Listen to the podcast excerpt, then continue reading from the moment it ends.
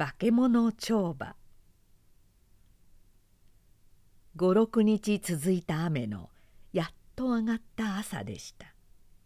金の日光が青い木や稲を照らしてはいましたが空には方角の決まらない雲がふらふら飛び山脈も非常に近く見えてなんだかまだ本当に晴れたというような気がしませんでした。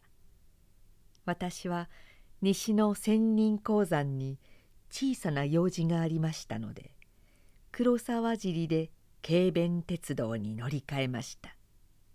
車室の中は割合空いておりました。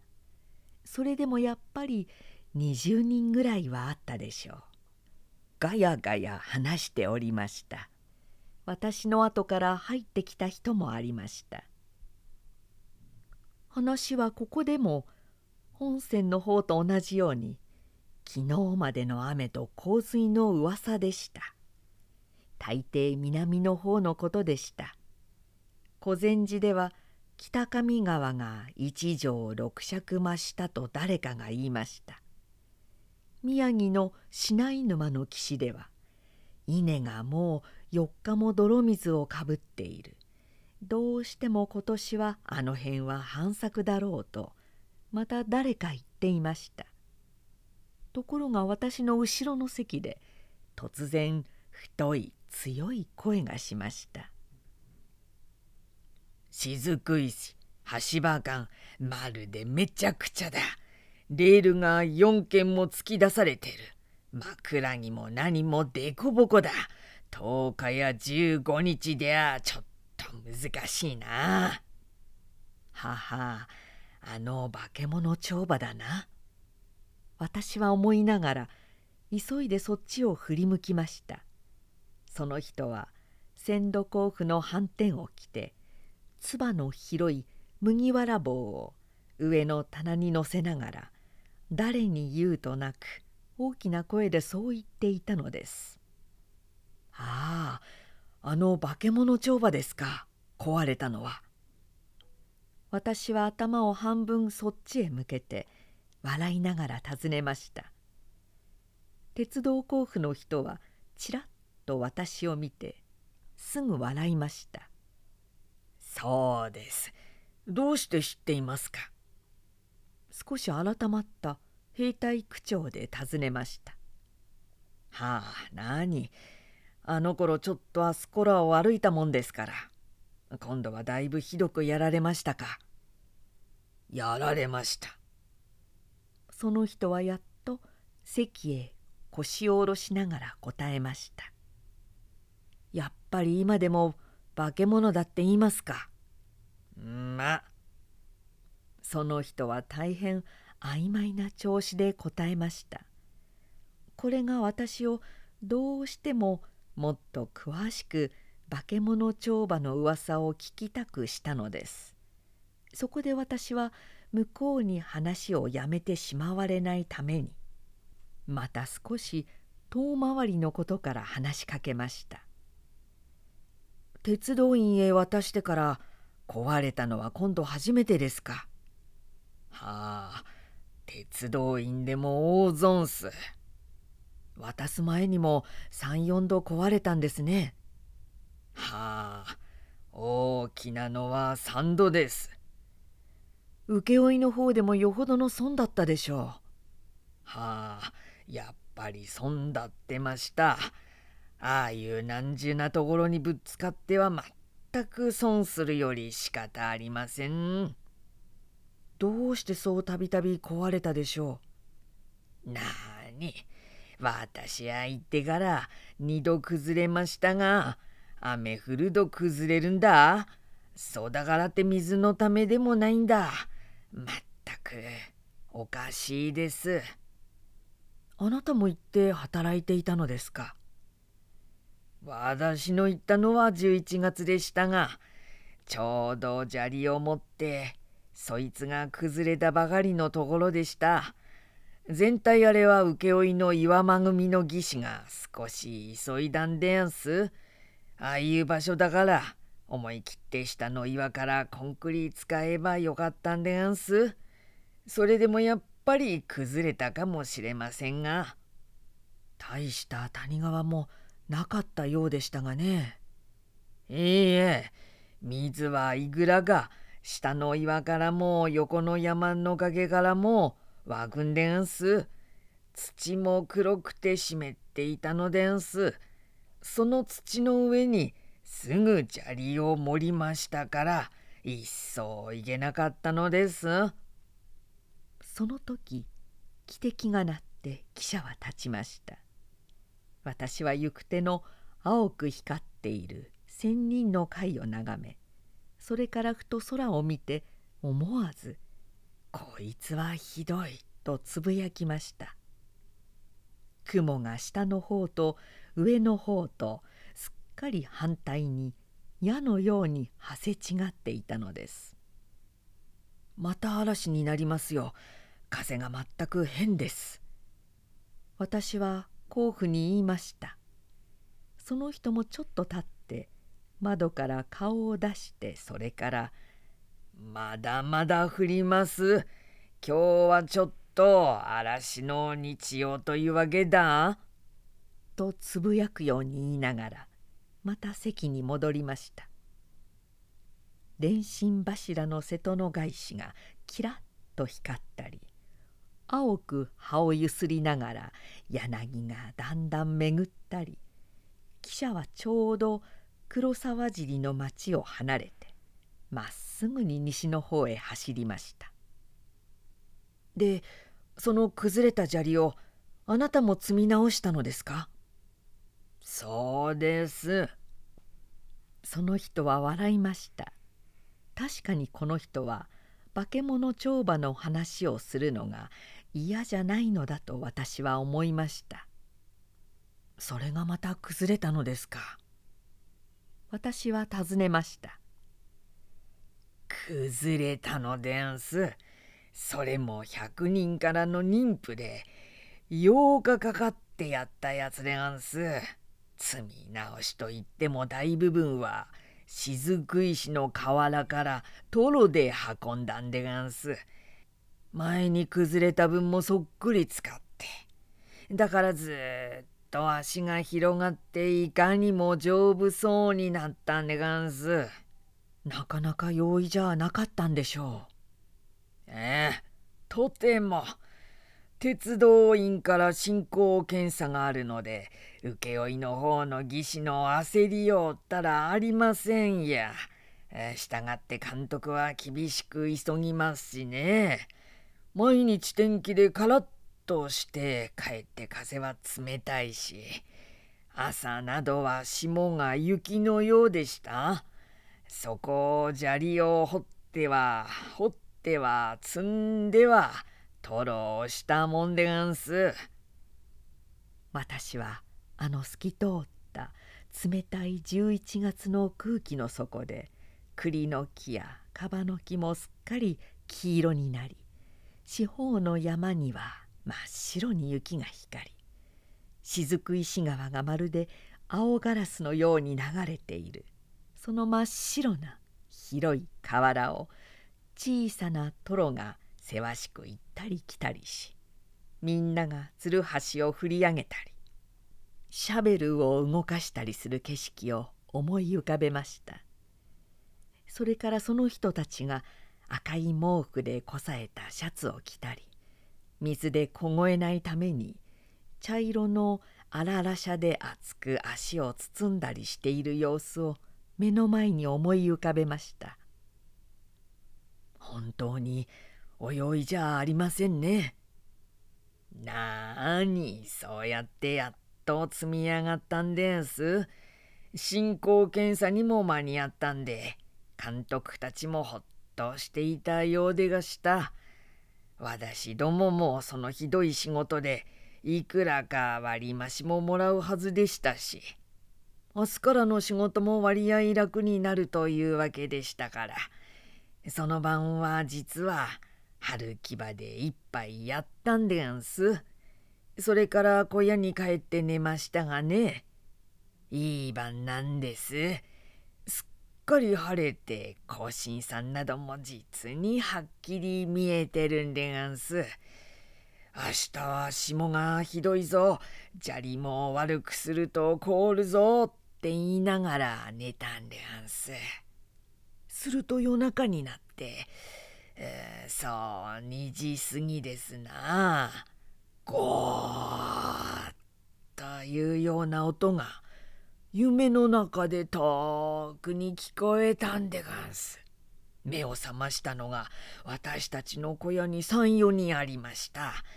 ぼんやりした黄色のランプの下へ頭を上げたまま誰も何とも言わないんでがんす。黙ってその音のした方へ半分体を起こして他の者の顔ばかり見ていたんでやんす。するとにわかに監督が戸をガタッと開けて走って入ってきました。起きろみんな起きろ今日のとこ崩れだぞ早く起きろみんな行ってくれって言うんです。誰も不祥不祥起きました。まだ目を覚まさない者は監督が起こして歩いたんでんす。なんだ崩れた？崩れたところへ夜中に行ったって何をするんだ？なんて眠くて腹立ち紛れに言うものもありましたが、まあ、大抵は皆顔色を変えて薄暗いランプの明かりで支度をしたのです。間もなく私たちはアセチレンを遠ばかりつけて出かけました。水をかけられたように寒かったんです。天の川がすっかり回ってしまっていました。野原や木は真っ黒山ばかりぼんやり白かったんです。場所へ着いてみますともうすっかり崩れているらしいんでんす。そのアセチレンの青の光の中をみんなの見ている前でまだ石がコロコロ崩れて転がってゆくんです。君の悪いったら。その人はちょっと話を切りました。私もその盛られた砂利をみんなが来てもまだいたずらに押している透き通った手のようなものを考えてなんだか気味が悪く思いました。それでもやっと尋ねました。それからまた工事をやったんですか？やったんです。すぐその場からです。よ義士がまるで目を真っ赤にして別段なわけもないのに怒鳴ったり叱ったりして歩いたんでがんす。滑った砂利を積み直したんですけれどもどうしたって誰も仕事に身が入りませんや。そうでしょう。一度別段のわけもなく崩れたのならいずれまた格別のわけもなしに崩れるかもしれない。それでもまあ仕事さえしていりゃ賃金は向こうじゃ払いますからね。いくらつまらないと思っても義士がそうしろっていうことをその通りやるより仕方ありませんや。ちょっと。その甲府の人は立ち上がって窓から顔を出し手をかざして行く手の線路をじっと見ていましたがにわかに下の方へ「よう!」と叫んで挙手の礼をしました。私も窓から顔を出してみましたら一人の甲府がシャベルを両手で杖にして線路にまっすぐに立ち笑ってこっちを見ていました。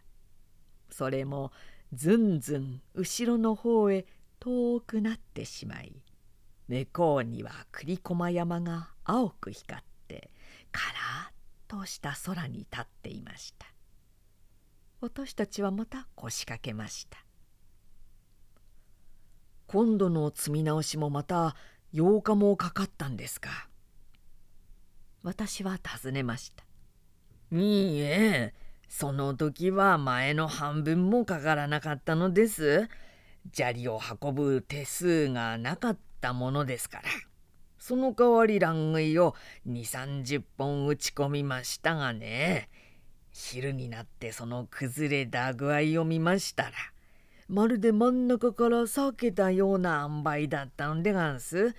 県からも人が来てしきりに見ていましたがねどうもその理由がよくわからなかったようでした。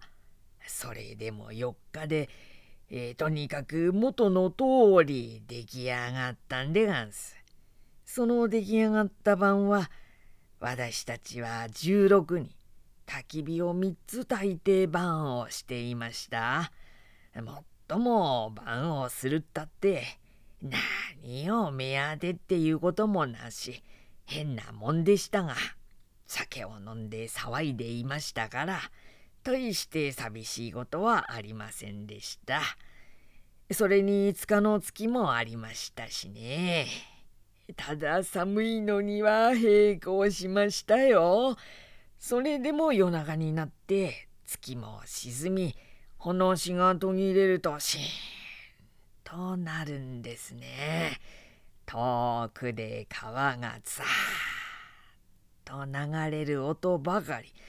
にわかに気味が悪くなることもありました。それでもとうとう朝まで何にも起こらなかったんでんす。次の晩も他の組が15、6人ばかり晩しましたが、やっぱり何にもありませんでした。そこで工事はだんだん伸びていって、まあ、もっともそこをやってるうちに向こうの別の帳場では別の組がどんどんやっていましたからねレールだけは敷かなくてもまあ敷地だけは橋場に届いたんでがんす。そのうちとうとう12月に入ったでしょう。雪も2変か降りました。降ってもまたすぐ消えたねあんす。ところが12月の10日でしたがまるで春降るようなポシャポシャ雨が半日ばかり降ったんでがんす。なに川の水が出るでもなしほんの土を湿らしただけですよ。それでいでその夕方にまたあの帳場がザーと来たもんでがんす。せっかく入れた乱食いもあっちへ向いたりこっちへ曲がったりでがんす。もうこの時はみんなすっかり気落ちしました。それでもまだがというような気分で前の時ぐらいではなかったのでがんす。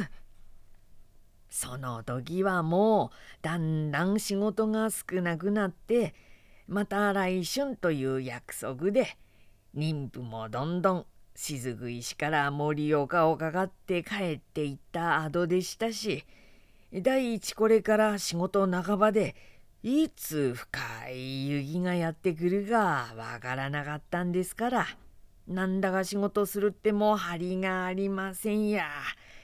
それでも言いつけられた通り私たちはみんなそうみんなで50人もいたでしょうかあちこちの帳場から集めたんです崩れたところを掘り起こすそれからトロで河原へも行きましたが次の日などは砂利が凍ってもつるはしが立たないんでがんす。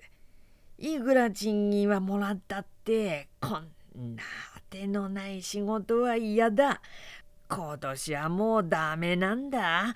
来年新刊でも読んでよーくお祭りしてからコンクリでそこらやり直せと。まあ私たちは大丈夫のようなことを言いながら働いたもんでがんす。それでもとうとう12月中には雪の中でなんとかあかんとか元のような形になったんでやんす。おまけに安心なことはその上に雪がすっかりかぶさったんでがんす。固まって2尺以上もあったでしょう。ああそうですその頃です私の言ったのは私は急いで言いました化け物帳場の話をどこでお聞きでした？春木場です。ではあなたのいらっしゃったのは鉄道員の検査官の来た頃でがんす。いやその検査官かもしれませんよ。私が橋場から戻る途中で背の高いネズミ色の毛糸の頭巾をかぶって黒いオーバーを着た老人技師風の人たちや何かと15、6人に会ったんです。天気のいい日でしたが天気が良くて雪がギラギラしてました。橋場では吹雪も吹いたんですが1月の67日頃ですよ。ではそれだその検査官が来ましてねこの化け物帳場はよくあちこちにある山の岩の層が釣り合いが取れないためにおごるって言ったそうですがね誰もあんまり本当にはしませんや。なるほど。汽車が藤根の停車場に近くなりました。甲府の人は立って棚から帽子を取り道具を入れた布の袋を持って戸の掛け金を外して止まるのを待っていました「ここでお降りになるんですか？いろいろどうもありがとう私はこういうもんです」と言いながら私は所書きのある名刺を出しました「そうですか。私は名刺を持ってきませんで」その人は言いながら私の名刺を腹掛けの隠しに入れました。汽車が止まりました。さよなら。素早くその人は飛び降りました。さよなら。私は見送りました。その人は道具を肩にかけ改札の方へ行かずすぐに線路を北方に戻りました。その線路は青い稲の田の中に白く光っていました。空では風も静まったらしく大した嵐にもならないでそのまま晴れるように見えたのです。